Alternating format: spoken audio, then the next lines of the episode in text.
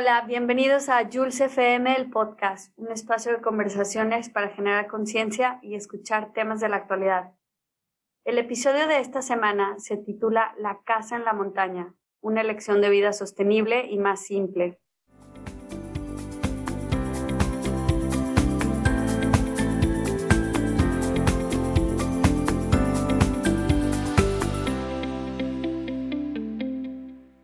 En este episodio tenemos como invitados a Mónica Salman y a Martín Boyer.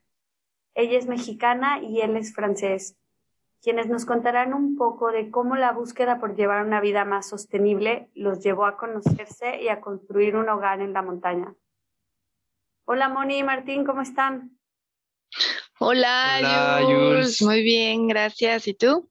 Muy bien, muy contenta de tenerlos aquí porque Sé que es difícil luego conectarnos estando ustedes en la montaña, pero me da mucho gusto saludarlos nuevamente. Gracias, igualmente. Gusto saludarte otra vez y, y pues sí, como dices, desde acá en la montaña estamos conectados. Muy bien, pero a ver, antes de que empecemos, de que empiece yo con todas mis preguntas de curiosidad, eh, ¿dónde están para quienes no conocen México? Que nos puedan ubicar un poquito en el mapa, por favor. Claro, pues estamos acá en Chiapas, en el sur, sur, sur de México, frontera con Guatemala, en San Cristóbal de las Casas, un pueblito mágico, hermoso, y estamos, pues bueno, en las orillas de, este pueblito, en, en una montaña, eh, justamente en una comunidad indígena que se llama Santa Rosa. Ah, ok. ¿Y cómo es que cada uno llegó a San Cristóbal? Si nos pueden contar de manera breve, así un poco, Martín, por ejemplo, ¿cómo llegaste tú ahí?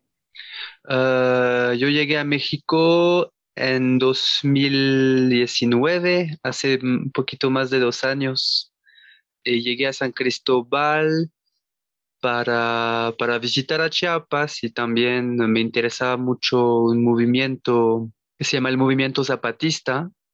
Y quería un poquito conocer más de, de este movimiento y bueno, también en mi, mi proyecto quería aprender, obviamente, ah, más de, de las diferentes maneras de vivir de manera más simple, más sostenible y me tocó la, la suerte de conocer a, Moni aquí eh, en San Cristóbal, que ella tenía su, su proyecto de, de, bioconstrucción aquí. Eh, así es como, como llegué a, San Cristóbal. Wow. Y en un pequeño pueblo y se van conociendo. Pero a ver, Moni, cuéntanos ahora tu historia. Pues bueno, para mí fue la decisión de venir aquí a vivir a San Cristóbal en realidad fue como la de muchos de los que vivimos por aquí, fue, pues me atrajo esta, este modo de vivir, eh, el, pueblito, la gente es, es hermosa, te, te, ofrece demasiada pues diversidad, ¿no? Cultural, sabores, colores. Y ya con el paso de, del tiempo que estaba viviendo aquí fue que encontré a una persona que me introdujo como esta nueva manera de vivir. Él, tenía un proyecto que estaba desarrollando y, justo igual en la montaña, una montaña por aquí vecina, y fue como así, como que me, me, latió mucho el corazón y dije, yo quiero vivir así. Y, y pues se fueron acomodando las cosas de manera muy bonita y eh, pues sí, al iniciar en el proyecto de, de construir esta, esta pequeña cabaña fue que en un tiempo ya podía yo ofrecer la posibilidad a, a los voluntarios un espacio para donde poder quedarse y, y alimentos. Y, fue así que, que, bueno, conocí, nos conocimos con Martín. Él llegó como voluntario aquí. Oye, pero ese proyecto estaba, dices, en otra montaña era el proyecto de construcción o de bioconstrucción o de qué era el proyecto, Exacto, sí, este proyecto de mi amigo, él tenía la iniciativa de crear una ecoaldea y por un momento la, pues sí, la inició, se, se mantuvo así activa y, y ya, sí, es una montaña, es una comunidad indígena también que es vecina, se llama San José Buenavista y pues sí, hasta ahora desconozco si continúa este, este proyecto, pero, pero sí que, que se iniciaba en ese tiempo, había gente, voluntarios también viviendo ahí, tenían su siembra, había técnicas también para bioconstruir sus cabañas y, y de eso un poco. ¿Y, ¿Y ese proyecto era para los locales o para gente que llegó a vivir ahí como ustedes? Y en realidad participaban de todos, porque sí, cuando yo estaba más incorporada ahí, llegaba igual gente de la comunidad para aprender las técnicas, así como extranjeros. Llegaban voluntarios, igual pues mexicanos o de cualquier nacionalidad a participar como voluntarios y lo cual pues te permite vivir ahí, alimentarte y pues la convivencia colectiva. Qué interesante. Pero, a ver, cuéntanos un poquito, ¿qué es la bioconstrucción? Suena como muy exótico. Para mí, no sé. Fíjate que yo empecé realmente a conocer esta, esta nueva forma, o no, no es nueva, en realidad es, es también muy antigua, eh, pero en este tema, como conociendo a mi amigo y ahora pues empezando a, aquí a construir esta cabaña.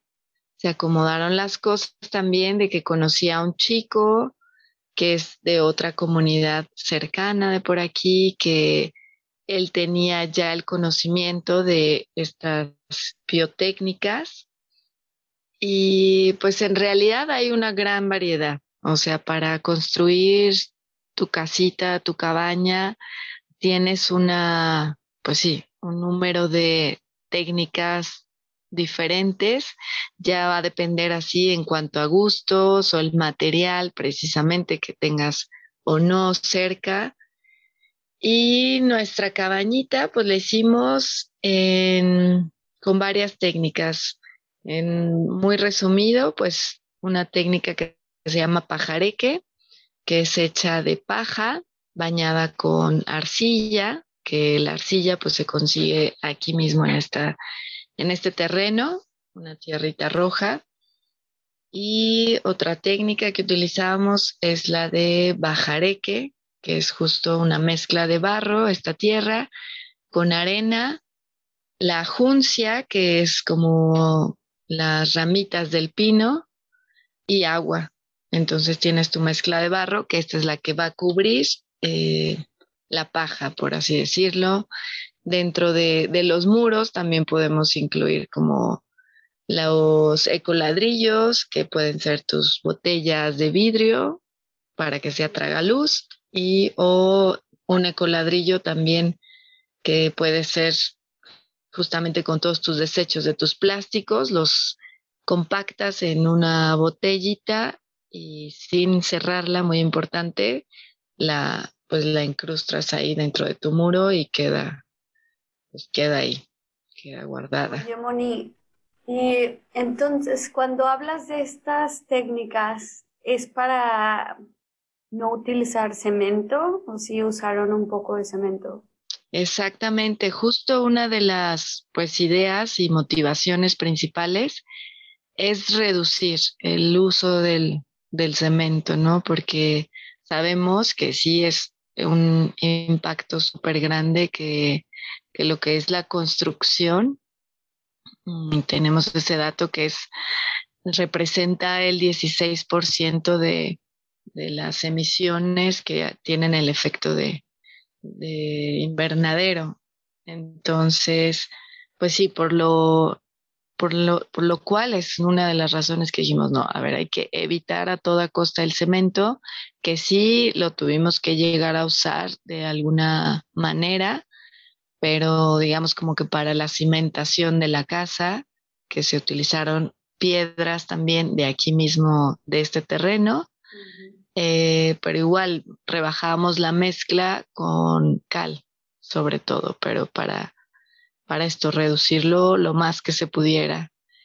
Y sí, sí, sí, tienes razón. O sea, esta fue una de las razones, ¿no? Como que mueve decir, a ver, si hay otras formas, que además es súper bonito de construir con tus manos porque a tu casita le puedes dar pues las formas que quieres, ¿no? Si, si tú vinieras por acá a la casita Jules, te darías cuenta, o sea, para empezar es una forma de un octágono. En los muros tú puedes hacer formas, figuras, relieves y pues es un como un regalo enorme el poder construir tu casita, ¿no? O sea, meter ahí tus manos, poner tus, eh, tu energía, ensuciarte tus pies, todo esto. Ojalá los pueda visitar pronto. Sí, cuando quieras. quién sabe. Estamos lejos, pero sí.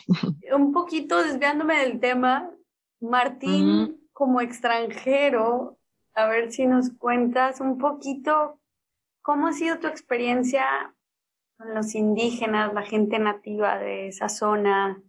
Mm, sí, sí, sí, como decía Moni, es que vivimos en una una comunidad indígena aquí en Santa Rosa y Moni llegó en la comunidad hace siete años ah, comprando este pedazo de tierra y bueno, yo vivo aquí con, con ella, va a ser dos años y estamos en el, en el, en el espacio de la comunidad. Ah, somos adentro de esta comunidad Santa Rosa, entonces tenemos unos derechos, eh, unas obligaciones también en esta, en esta convivencia, como eh, ellos manejan eh, la política hacia un nivel muy local de, de, las 30 familias que viven ahí, aquí con nosotros. Entonces sí, hay reglas así que tenemos que respetar, Ah, hay juntas que están organizadas para hablar mucho de la manera de vivir aquí o de nuevos proyectos que, que, que, que, hay en la, en la comunidad, en el tema de las escuelas, porque hay escuelas también en la comunidad. Nosotros nos conectamos mucho con la, con la, la primaria, secundaria y sí, primaria y secundaria, aquí dando un poquito de clases sobre el medio ambiente o haciendo cuentos para desarrollar la emoción de los niños, haciendo talleres de, productos así más ecológicos como pasta de dientes. Suena que están muy, muy integrados en la comunidad y ocupados. Me da mucho gusto. Ojalá de verdad pueda visitar porque tengo muchas ganas de ir ahí, aunque bueno, tengo preguntas como para ustedes, tipo el baño, es de lo más importante, ¿no? Porque yo no soy como muy buena para ir a acampar o así, pero el baño, ¿qué hacen con el baño? El baño es la pregunta que regresa Ah, muchas veces, como, ah, ¿cómo hacen? O cuando recibimos gente aquí en la montaña que no están acostumbrado a este forma de vivir, eh, tiene un bloqueo un poquito con, ah, con el baño, baño seco. Pero la idea del baño seco eh, es de reducir, obviamente, el uso del agua, porque la, la, mayoría de los baños son de agua en México. Y entonces hay que saber que utilizamos 6 a 10 litros de agua a cada uso del baño y con el baño seco no utilizamos agua. Es pura, eh, es pura materia seca que pones en tu, sobre, sobre tu desecho. Y no se preocupen, no es oloroso para nada, no huele nada en la casa. Y no también... Moscas ni nada, no hay miles de moscas ahí. No, no, no, para nada. La, la materia seca neutraliza los olores y bueno, está ah, la, la, parte de abajo del baño es, una cubeta que está que está hermética. hermética, entonces no, no entra los insectos aquí. Mm. Y hay dos otros uh, puntos importantes sobre el baño seco, es la, el, el abono que puedes utilizar después con, este, con, con nuestros desechos, que podemos abonar así la tierra con este, como es algo que perdemos mucho en, en baños de agua. Y la otra, obviamente, es que evitamos toda la contaminación de los ríos, porque parece que también en México, por lo menos aquí en San Cristóbal, los desechos humanos van directamente en el río y este contamina el agua, tiene un impacto sobre la biodiversidad en los acuíferas. Entonces son muchos, muchas problemáticas que evitamos con el baño seco. Y bueno, mm. hablando de, de abono, ¿ustedes siembran su propia comida? Pues sí, fíjate que apenas somos como, estamos empezando en ese, en ese tema y, y pues sí, justo como, como lo decía Martín, pues por un lado es saber aprovechar todos estos recursos. Eh, así que bueno, nuestros desechos también orgánicos, tenemos nuestra composta, hacemos esta composta para abonar la tierra y de ahí pues sí hemos empezado con nuestra siembra. Tenemos ahora una, una variedad de, de verduritas que, que, ya empezamos también a cosechar y, y la verdad es que sí, sí es pues como un lujo, o sea, un lujo de, ir a tu huertito y recolectar algunos tomatitos, algunas lechuguitas. Este, estamos muy emocionados porque ahora el brócoli ya está, ya está creciendo, entonces es como, pues para uno es súper gratificante como ver cómo crecen y ahora que empezaron las lluvias, pues bueno, todo ha crecido mucho más rápido, es es súper, este, sí, pues muy, muy lindo para, para mm. llegar así a tu huertito, colectas y luego te vas a, la mesa, ¿no? Entonces, mm. sí, sí creo que es una... Es, sí, es una, e, e, es uno de los objetivos, ¿no? Como ir en el camino de la autonomía y poder crecer una parte de nuestra dieta. Es importante. Nuestra dieta que está vegetariana, obviamente también, este podría ser otro, otro tema, pero sí tenemos, estamos eh, afortunados. Aquí, tenemos un pedazo de tierra grande y, tenemos eh, un potencial grande para crecer nuestra, nuestras verduras, obviamente. Y también, bueno, tenemos algunos arbolitos frutales que que todavía esto no, no hemos cosechado. Sabemos que tarda, ¿verdad? Tarda sus años, más que unos limoncitos, esto sí ya, ya hemos colectado, pero sí, sí tenemos algunas, unas variedades de, de arbolitos, entonces, pues bueno. Pero ¿cómo le hacen si no llueve? ¿Cómo crecen los árboles o tienen acceso al agua y algún río? Ya. Mm, al agua, el agua un tema un tema interesante. Sí, el agua es igual. Aquí en la montaña estamos del otro lado del cerro de, de, San Cristóbal, entonces no hay, no, no tenemos sistema local de agua como en la ciudad. Entonces todo es, este es autonomía completa, como el agua la colectamos los seis meses del año que llueve o más, ah, con el techo de la, cabaña y tenemos eh, dos, eh, un dique para ahorrar agua y un, otro tanque que se llama ferrocemento también, donde podemos colectar una grande cantidad de agua para, para regar el huerto y también utilizar agua para la vida cotidiana como regadera y lavamanos y tarja de la cocina, obviamente. Sí, sí, y que bueno, dentro de este tema del agua, este, cabe mencionar también que pues la regadera, justo nosotros conseguimos, que sabemos que todos podemos tener el acceso también a, hacer estos pequeñitos cambios luego en casa. Eh, conseguimos una regadera ecológica que incluso se fabrica aquí en México que la gran diferencia de una regadera tradicional que te gasta a lo mejor de 15 a 20 litros por minuto, esta te gasta 3, litros por minuto. Mm. Entonces, pues bueno, esa es una otra de las formas de pues, ser conscientes de nuestro uso del agua.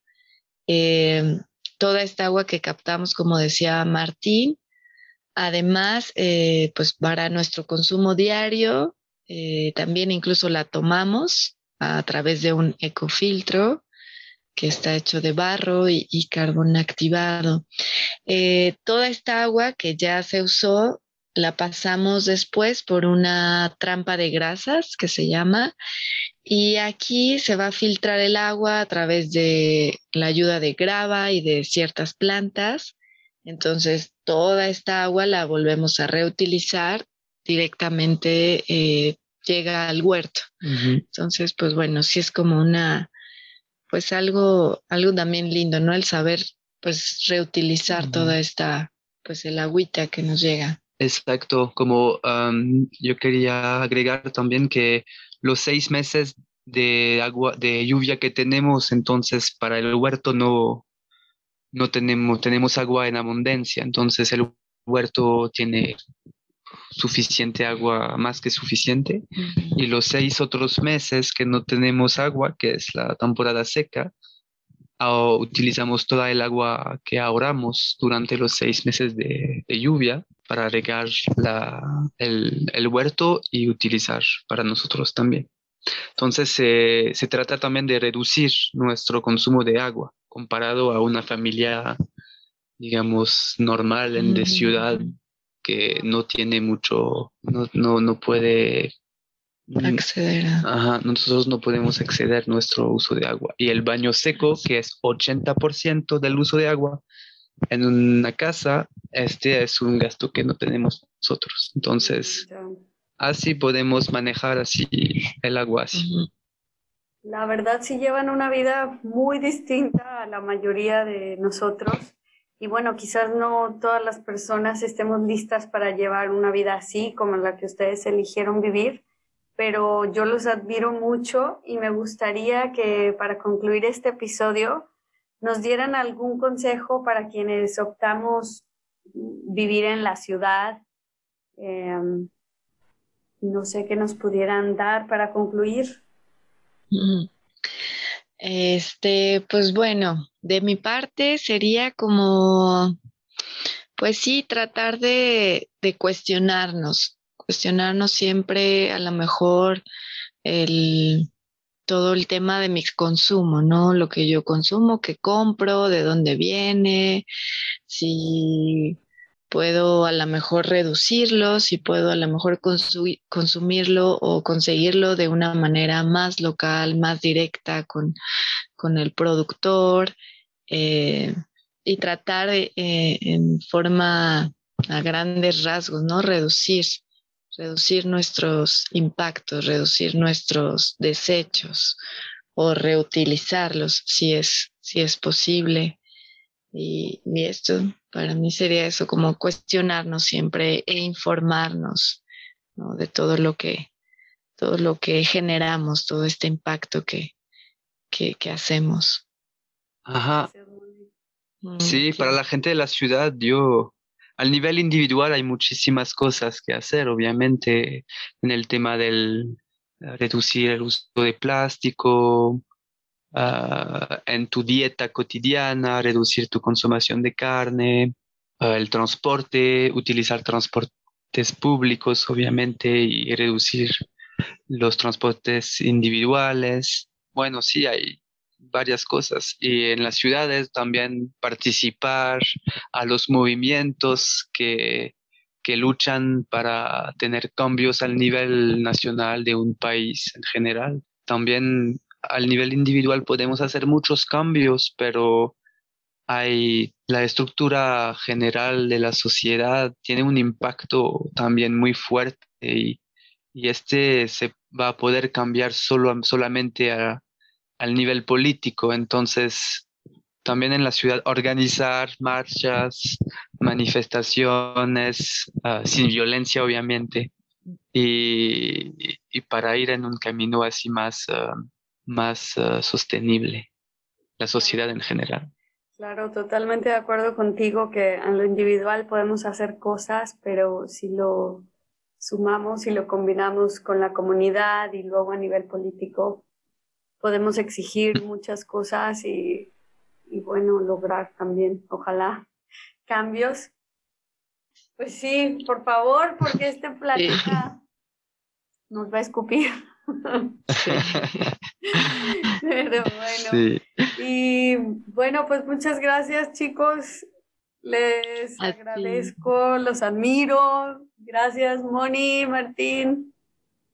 Sí, gracias, a ti para invitarnos a tu, a tu podcast. Está muy importante de, de, poder crear, hacer ah, obras así de, de podcast y compartir todas estas problemáticas. Gracias a ti. Sí, gracias Jules y felicidades, igual que, que sigas eh, pues desarrollando este proyecto porque es súper valioso y creo que el mantenernos informados pues es una, es una muy, muy, muy buena labor. Entonces, gracias otra vez. Gracias, gracias. Y bueno, recuerden, el bienestar del planeta es nuestro bienestar. Hagamos un mundo mejor siendo personas conscientes y más proactivas con nuestro entorno. Suscríbete al podcast y sígueme en Instagram como JulesFM-el podcast.